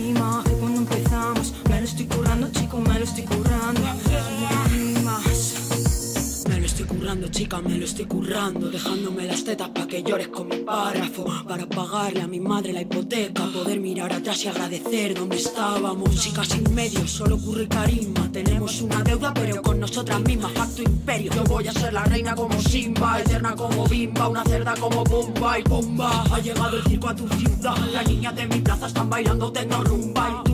Pensaba brindar en mi funeral, pero como siniestro bailaré sobre tu tumba. Si yo mandase en donde explotan las bombas, si decidiera yo la vida que llevamos, habría en este mundo más amor, menos sombra. Muchos violadores enterrados. Si yo mandase en donde explotan las bombas, en decidir quién es el bueno y quién el malo. Si yo pudiera olvidar algunas cosas, que más que vivirlas me mataron. Me lo estoy currando, al menos me lo estoy currando, pero me lo estoy currando. Se lo están currando, como demuestran en este Currando Fase 3, negociación de su nuevo disco, discazo, El Duelo. Para sanarme mi rencor y mis temores. Un disco que se ha publicado en esta cuarentena y del que hablaremos con ellas, para que nos lo presenten aquí en el programa. Dime quién conoce a Carmen. Óyeme, chicos, seguimos la de siempre, donde siempre. Lo único que cambia son las redes, la visita a mi mujer es su carácter.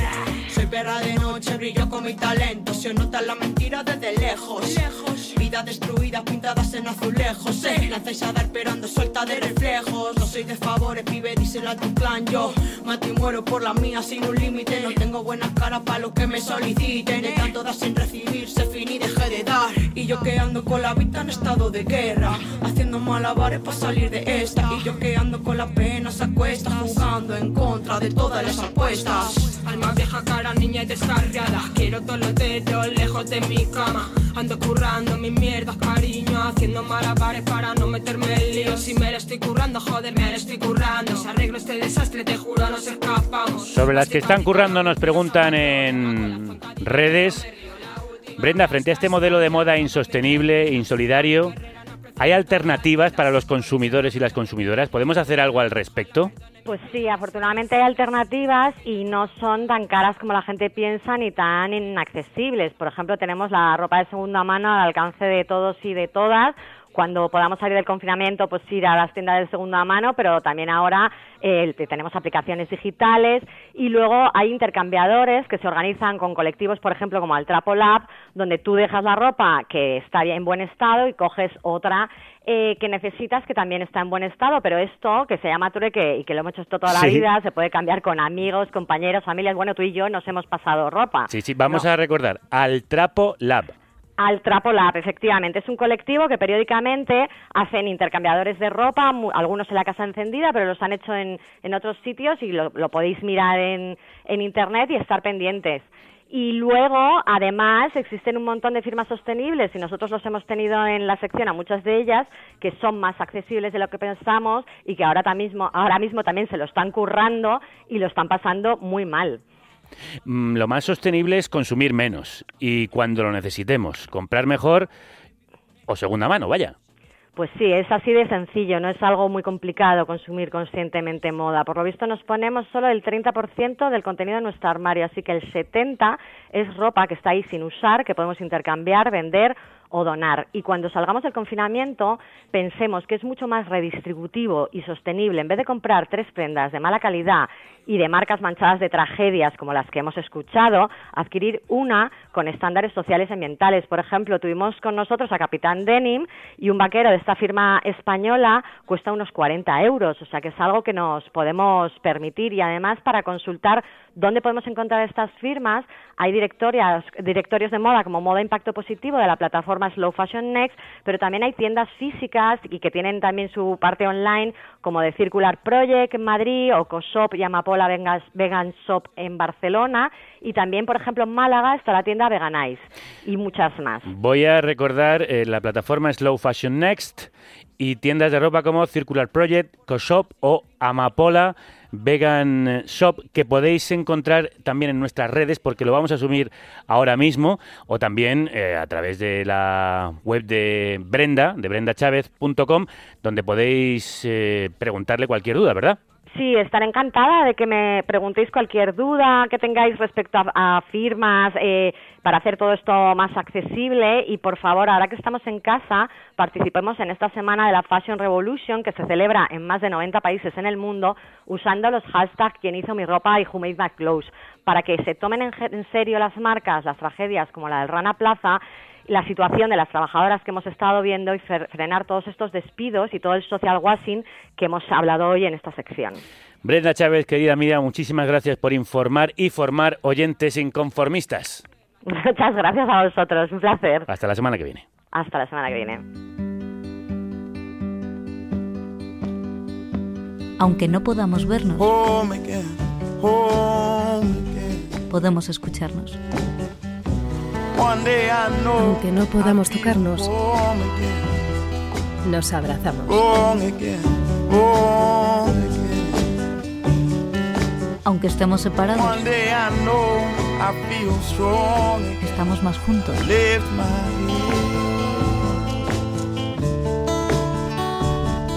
Aunque no salgamos, nos encontramos.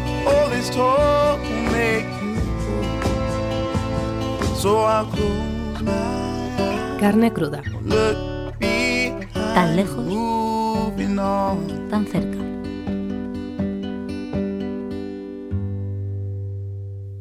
Hemos hablado de compañeros y compañeras en lucha.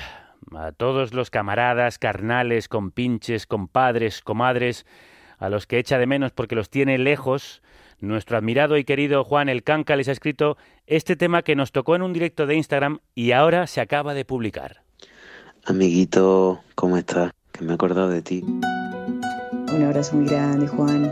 Espero que, que podamos hablar pronto. Salud, compadre, a ti y a los tuyos. Mucha salud. Un besito, cariño. Espero que estés bien. ¿Le canta el título a la canción? Caracol,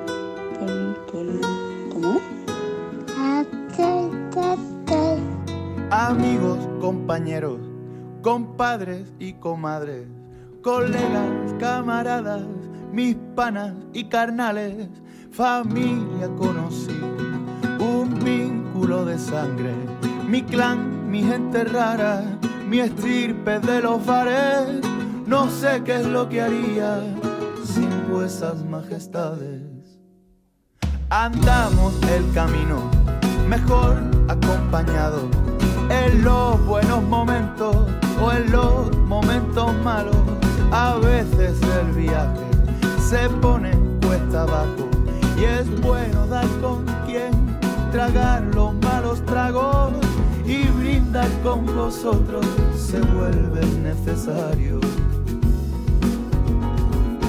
Gracias por el abrazo constante y por aguantar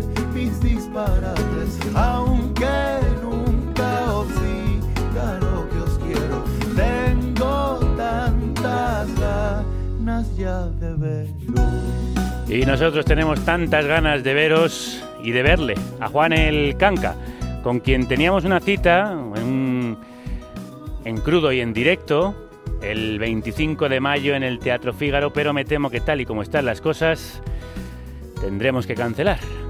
Por eso os necesitamos más que nunca. Quedamos en el muro, noche de borrachera. Nos ponemos Hemos quedado con él aquí, porque también los músicos y el mundo de la cultura nos necesitan más que nunca. Y por eso organizamos este festival al que hemos titulado Tocad malditos, tocad malditas. Y hoy le hemos pedido a Juan Alcanca que venga a presentarnos y tocarnos este tema. Juan, crudos días. Muy buenas, ¿cómo estamos? Pues encantado de saludarte después, después de esa maravillosa charla que tuvimos en Instagram Live. Y encantado además de, de- de escuchar este tema ahora ya sonando como orquestal, ya con violines, con, con- con toda la banda. ¿Cómo lo habéis hecho en la cuarentena? Ya como, como si supiéramos, ¿verdad? Como ya, suena como si supiéramos tocar. Como verdaderos Pues, profesionales. tío, yo- eh, hoy, hoy en día es que se se pueden hacer estas cosas. Yo, yo soy el primer sorprendido, ¿eh? Fíjate eh, que, que yo soy bastante torpe con el tema de, de la tecnología y estoy aprendiendo ahora justo a, a manejar un programita de sonido y grabarme y tal. Eh, pero se ve que, que es una cosa pues factible, ¿no? Hemos grabado cada uno desde sus casas. Es verdad que cuento con la suerte de que Avatar, eh, Carlos Manzanares, que es el, el productor Sí. eh, de, de la canción esta y de, y de los últimos discos míos y demás. eh, y en- entonces él, él vive en su, en su estudio, tío. Entonces, Ah. eh, claro, y además toca todos los instrumentos, el cabrón. Entonces, claro, está ahí, se, va- se baja al estudio y ha tocado la batería, el bajo, teclado, congas, ha hecho voces, menos el, el violín, la, la guitarra y lo, y lo que me corresponde a mí, ¿no? La, la voz, mi voz y mi guitarra. Sí. Todo, todo lo demás lo ha hecho él. Claro, entonces claro. Esa suerte la tenemos. Es que yo digo, estos tíos se han saltado el confinamiento, se han metido todos No. en el estudio y la man- porque esto suena como el copón. Suena muy bien, tío. Yo- de verdad, pero es que lo, lo- lo increíble, o sea, el violín, por ejemplo, está grabado con un móvil, tío. ¿Qué dices? Te lo juro, tío. Esto está tirando por tierra toda la gran tecnología, los estudios gigantes. Fíjate. ¿Qué tal lo está llevando? Bien, bien, tío, la verdad. O sea, vamos a ver, tengo mis momentos, ¿sabes? Mi- mi- mi- mi- mis picos de, de- de preocupación y, y mi- mis momentitos de más agobio, pero en general bastante eh, equilibrado, que por, por- por- por usar una palabra eh, bien usada. Creo, creo, creo que hay un, equi- hay un equilibrio mínimo. Eh, estoy muy entretenido. El, el lanzamiento del tema, sin ir más lejos, pues me ha, me ha quitado, o, o mejor dicho, me ha dado muchas horas de, de estar pendiente, grabar el tema, ver cómo suena, no sé Sí. qué, lanzarlo en redes, ver lo que la gente está diciendo, etcétera. Entonces, bueno, eh, eh, nada, nada más que eso, pues me ha, me ha dado un puntito de, de- de ocupación y de alegría. Pero Y- bueno, el resto del tiempo pues lo ocupo en otras cosas. ¿Y qué te han dicho tus panas y tus carnales de este tema tan precioso que les has dedicado? Jo, tío, me, me- me han llegado, o sea, más, más allá de, de lo que, de lo que la gente que no me conoce, ¿no? los seguidores y demás, eh, me han dicho que han sido muchísimas cosas. Eh, me ha hecho especial ilusión recibir, yo qué sé, pues mensajes de amigos, ¿no? Oye, tío, me has hecho llorar, cabrón, no sé qué, ¿no? muy así, ¿no? Y, eso, joder, al final es un, es un mensaje que, que aunque es- creo que es un mensaje muy universal, in- incluso es un mensaje que, se- que se podría mantener incluso cuando haya pasado el, eh, pues este confinamiento y este, y este y este virus de mierda que nos, que nos tiene a todos encerrados, cuando pase todo esto, es, es una sensación de añoranza que creo que se puede dar en, en otro momento de la vida, ¿no? Pero aunque pueda ser universal, nace de una cosa súper, súper concreta, ¿no? Es, un, es una canción que yo le canto a mis amigos, ¿no? Eh, que son un puñadito ¿no? de, de- de personas y, re- y recibí, bueno, pues el, de- ver cómo eso les ha tocado a ellos, ¿no? Les ha clavado ahí un pequeño puñal. Sí. Me hace especial ilusión, ¿no? Bueno, Porque y esos, es para ellos. claro, esos mensajes con los que abres el tema también se nos clavan a nosotros en el corazón, porque cada uno tenemos nuestro puñadito de camaradas, de compinches, de compadres y comadres, y aunque tú se lo cantas a los tuyos, todos lo sentimos Mm. como nuestro. Efectivamente. Mira, de, de hecho, eso es que un- es una cosa que, que yo- vengo yo reflexionando. Yo que soy muy de reflexionar, ¿sabes? vengo, vengo- vengo reflexionando el último año, los últimos dos años, que es muy curioso porque eh, una de las cosas que más me dicen es como, tío, es que parece que, está, que, que parece que estás dentro de mí. No, Pare- pare- me siento súper identificado, eso es lo que me dicen. No parece que esto. Y es curioso, tío, porque yo lo hago completamente desde el egoísmo, ¿no? O sea, desde, desde mí mismo, ¿no? Eh, eh, es lo que tú dices, yo, yo es una canción que le he hecho a mis colegas sin pensar en nadie más, ¿no? Que, que he escrito con sinceridad, eso sí, de lo que yo siento. Claro. Y hay un montón de miles de personas que justamente lo que me dicen es, tío, es que esto lo podría haber dicho yo, ¿no? Y lo que me hace reflexionar eso, tío, es que somos todos muy parecidos, tío. Somos, somos todos muy parecidos. Todos tenemos, al final, en el fondo, y, y- y y las cuatro o cinco cosas importantes de la vida, todos estamos vibrando con los mismos sentimientos, los mismos deseos, los mismos miedos, las mismas inquietudes, o al menos muy parecidas, ¿no? Porque canciones que salen de un tío de Málaga que tiene una vivencia concreta, claro, un tío de Málaga de 37 años, hetero, eh, eh, varón blanco, de- ¿no? Eh, del, del siglo XX, ¿no? Eh, de- eh, pues esto, esto yo lo escribo así y hay un montón de gente de 80 años, de otras características sociales, de, de- de otros países, tío, que me está diciendo, si lo hubiera escrito yo, lo hubiera escrito así. Es muy increíble que yo me, me- me hace, me hace creer un poco en eso tan desgastado que se llama humanidad. Bueno, desgastado, es verdad, pero que ahora mismo también está recobrando nueva fuerza, precisamente quizá porque la echamos más de menos que nunca. Totalmente, totalmente. Eh, al menos eh, en, en esta perspectiva nueva que nos ha tocado vivir, se ve, como, siempre, cu- cuando, cuando tienes una perspectiva nueva, como cuando te ponen en otro sitio, ves la realidad también desde ese otro sitio, desde el que tú estás. No hay otro prisma eh, nuevo que tú alcanzas, ¿no? Y, y- la humanidad se está viendo desde ese otro prisma, ¿no? Estamos valorando mucho más a la sanidad eh, pública, por ejemplo, ¿no? Sin la cual, imagínate, la que se podría estar liando, ¿no? O estamos valorando... eh, es que incluso, fíjate, yo, yo que estoy solo, tío, que, me ha tocado solo en mi casa, la mítica del aplauso, ¿no? Que, que- que se hace en apoyo pues al, al curro completamente desproporcionado y, y- y loco, ¿no? Que, que- que están haciendo los sanitarios. Eh, pero a mí me gusta eh, aplaudir no solamente eh, por, por agradecerles a ellos, sino también por ver a mi vecino de enfrente, que Sí. es un señor, un señor con bata que sale religiosamente a, la- a las 8 menos 2 minutos todos los días y aplaude ahí con una cara de esperanza, tío, y, y lo estoy viendo de verdad, no a través de una pantalla, lo Sí. veo enfrente, tío. Y coño, yo estoy puto solo, tío. Yo hace un mes que no toca un ser vivo, ¿sabes? de verdad, me encanta ver a ese señor. te entiendo perfectamente, te entiendo perfectamente. ¿Verdad? Hay un abrazo ahí que se está dando a través del aire entre ese señor y tú, que Mm. en realidad cruza una distancia, ¿eh? porque aunque ahora mismo no podamos tocar, a veces nos estamos tocando con más intensidad que cuando podíamos. En algunos casos, cuando hablamos con las personas a las que queremos y, y no podemos tener Sí. cerca, ¿verdad? Totalmente, totalmente. Y to- todos, los, todos los contactos, sea como sea, ¿no? Por este, este del aplauso, ¿no? Las videollamadas, eh, la- las llamadas normales, un audio de WhatsApp, un, un mensaje en el WhatsApp. eh, todo eso se, se aprecia a un, y- y- a un nivel y cobra una importancia que no tenía antes. Y, es efectivamente como casi como si, te- si nos dieran un abrazo. eh, reconforta casi de esa misma manera, ¿no? En, en, esa, en esta soledad nueva que tenemos, ¿no? Pues eh, acompáñanos en esta soledad nueva que tenemos, danos ese abrazo de la música, que es para lo que te hemos llamado, Sí. porque queríamos escuchar, aparte de tus palabras, tus palabras habladas, tus palabras cantadas en esta maravilla que se llama Sabéis quiénes sois, que es quizá el tema de esta cuarentena, te diré. Y además, teníamos ganas de que alguno sustituyera al Resistiré.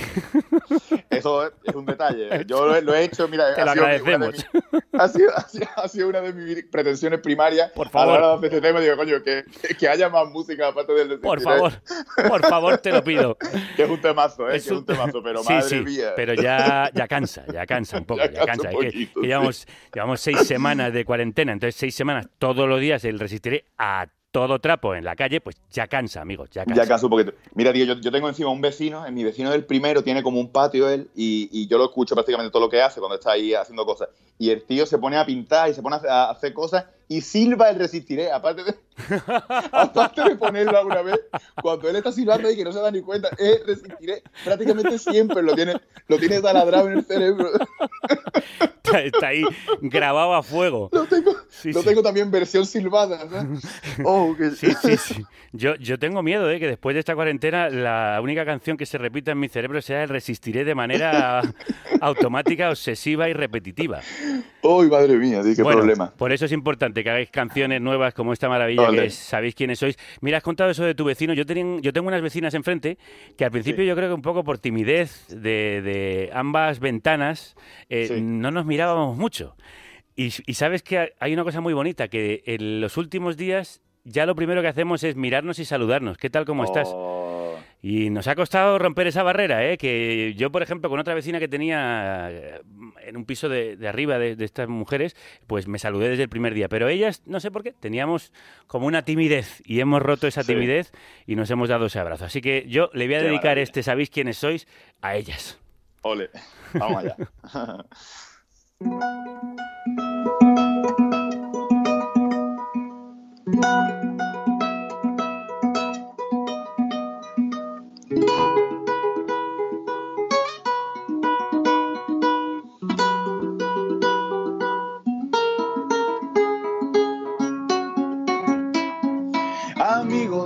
compañeros, compadres y comadres, colegas, camaradas, mis panas y carnales, familia conocí, un vínculo de sangre, mi clan, mi gente rara, mi estirpe de los bares, no sé qué es lo que haría sin vuesas majestades.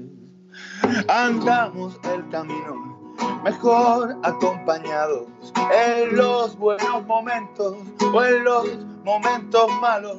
A veces el viaje se pone cuesta abajo y es bueno dar con quien tragar los malos tragos y brindar con vosotros se vuelve necesario. Gracias por el abrazo constante y por aguantar mis disparates, aunque nunca os diga lo que os quiero. Tengo tantas ganas ya de veros.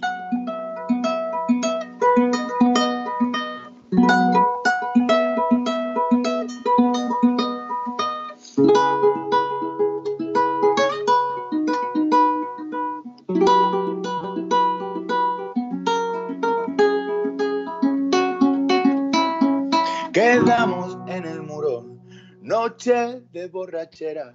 Nos ponemos profundos, nos da la ventolera, partiéndonos el culo, cantando carnavales. Arreglemos el mundo que está para el arrastre. Os dejo en testamento mi risa, mis errores y la guitarra con la que inventamos callejones. Si os pasa lo que sea, remuevo tierra y aire, que nunca estaréis solos si está vuestro compadre. Gracias por el abrazo constante y por aguantar mis disparates, aunque nunca os diga lo que os quiero, tengo tantas ganas ya de veros. Gracias por el abrazo constante y por aguantar mis disparates, aunque nunca os diga lo que os quiero. Tengo tantas ganas ya de veros.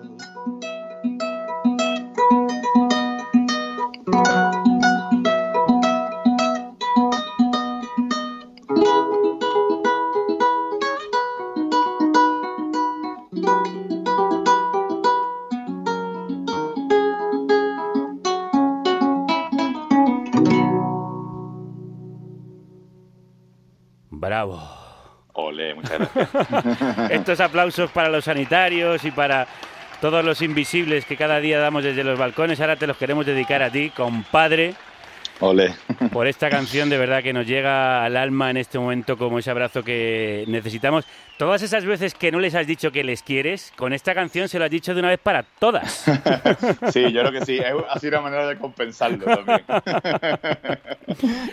Juan, de verdad, eh, como te dije el otro día, ha sido un placer hablar contigo. Qué pena, qué pena que yo creo que no vamos a poder hacerlo del 25 de mayo, tal como pintan las cosas, pero ya lo recuperaremos. Lo recuperaremos, eso espero. Que no se quede ahí en el tintero, sino que salga otra vez. ¿Tú podrás recuperar las fechas de conciertos que has tenido que cancelar? Yo probablemente no, probablemente no. La gran mayoría no. eh, Yo qué sé, habrá que dar conciertos, o sea que se irán, se irán dando cuando se, cuando se puedan dar, pero a ver en qué condiciones. Yo tengo, fíjate que yo tengo la esperanza, y es una esperanza muy, muy pequeña, ¿no? Que, que es que se pueda, a final de este año, principio del que viene, se puedan dar conciertos a lo mejor con aforos reducidos y cosas así, ¿no? Eh, no, no, no, recuperar los conciertos tal y como venían dándose, no, pero sí que se pueda hacer algo. Esa es mi esperanza vana. Eh, ojalá, ojalá pueda ser al menos eso y no, y no ponerse en el peor de los escenarios, que es que no podamos dar una nota en directo hasta finales Uf. del 2022, ¿no? Yo no aguanto, Me pongo, ¿eh? me pongo, me pongo malo, ¿eh? O sea, Sí, yo también. Yo también, te me pongo mal. O sea, algo- aunque sea, algo habrá que hacer, ¿eh? Algo habrá que hacer, Aunque sea sí. vestidos de buzo todos, o sea, con escafandra. con Es escafandra. verdad, O sea, algo hay que hacer, pero algo hay que hacer. Bueno, nos vemos en los bares, nos damos esos abrazos que estamos acumulando. Querido Juan, como te dicen desde aquí, hay que cancanizarse. Ole. Gracias por estar de nuevo en, en esta República Independiente, a la que tú has puesto himno varias veces, porque cuando nos despedimos de nuestra anterior emisora, nos fuimos con Lo tú sé. a desobedecer. Lo sé, lo y sé. ese mandato nosotros lo seguimos fielmente siempre, compadre. Qué maravilla. Muchísimas gracias, ¿verdad? Siempre un puto placer. Igualmente. Saludos. Un saludo. A los compañeros, a las camaradas, canta el canca. A las compañeras, las camaradas que se levantan, que luchan, que marchan, las hemos celebrado en el programa de hoy que termina con Joan Baez cantándoles este canto de libertad. As we go marching, marching in the beauty of the day. Mientras marchamos en la belleza del día, un millón de cocinas oscuras, un millar de molinos grises, son tocados por el resplandor que de pronto el sol procura. Cuando la gente nos escucha cantar, pan y rosas, pan y rosas.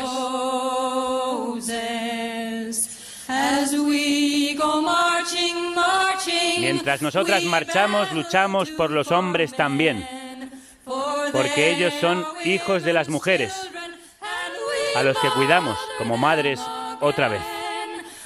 Nuestras vidas no serán explotadas desde el nacimiento hasta la muerte.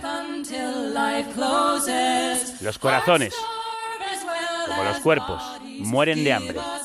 Por eso dadnos pan, pero también dadnos rosas. Mientras marchamos traemos días mejores, porque el levantamiento de las mujeres es el levantamiento de la humanidad. Se acabó el trabajo improductivo y pesado. Se acabó que diez trabajen para que a su costa uno solo descanse. Queremos compartir las glorias de la vida. Pan y rosas. Pan y rosas. Dadnos pan, pero dadnos también las rosas. As we go marching, marching, we bring the greater days, the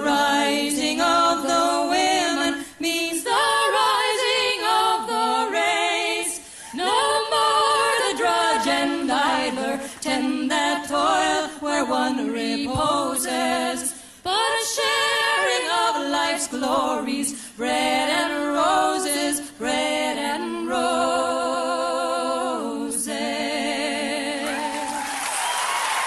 Mañana os traemos más pan y más rosas. Traed las vuestras. Hasta entonces, que la radio os acompañe.